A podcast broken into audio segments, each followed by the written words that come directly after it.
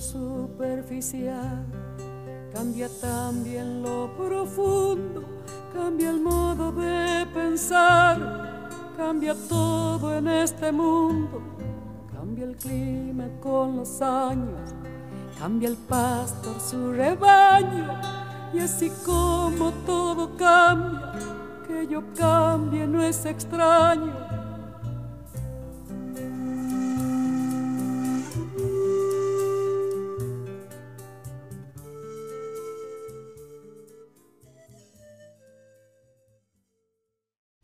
Deixemos que este texto faça alguma coisa connosco.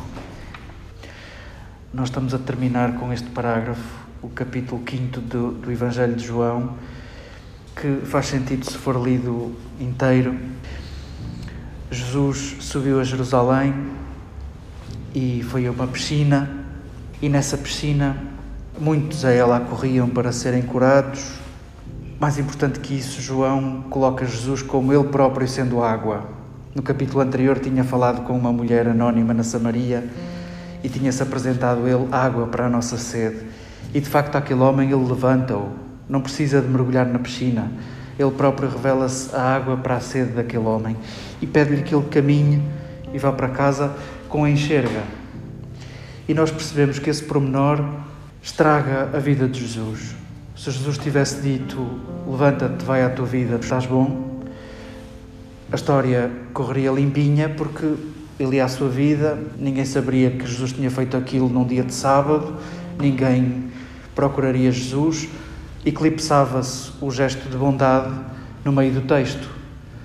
Ao dizer para carregar a enxerga, viola as leis do sábado, perguntam àquele homem quem é que te mandou carregar a enxerga Diz-nos o narrador que ele acabou por encontrar Jesus no templo e denunciou, e a partir daí perseguem Jesus.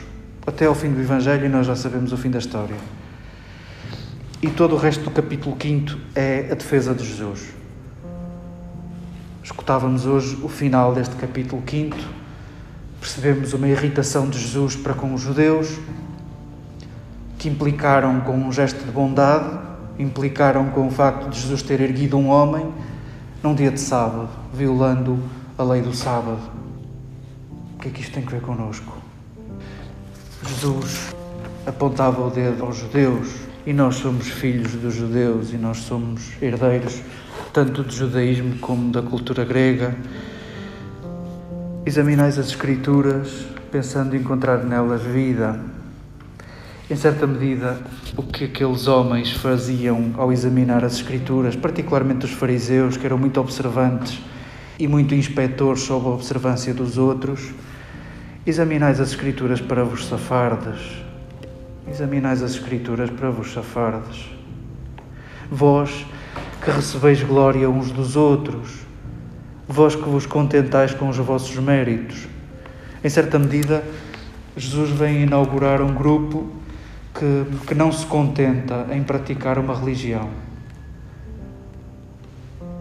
Vai criar um grupo obcecado pelo cuidado dos últimos, pelo cuidado de todos, para que os últimos não fiquem de fora. Esse é o sentido do capítulo 5 do Evangelho de João que escutávamos. É o sentido de ter levantado aquele homem e de, com esse gesto, ter estragado a própria vida.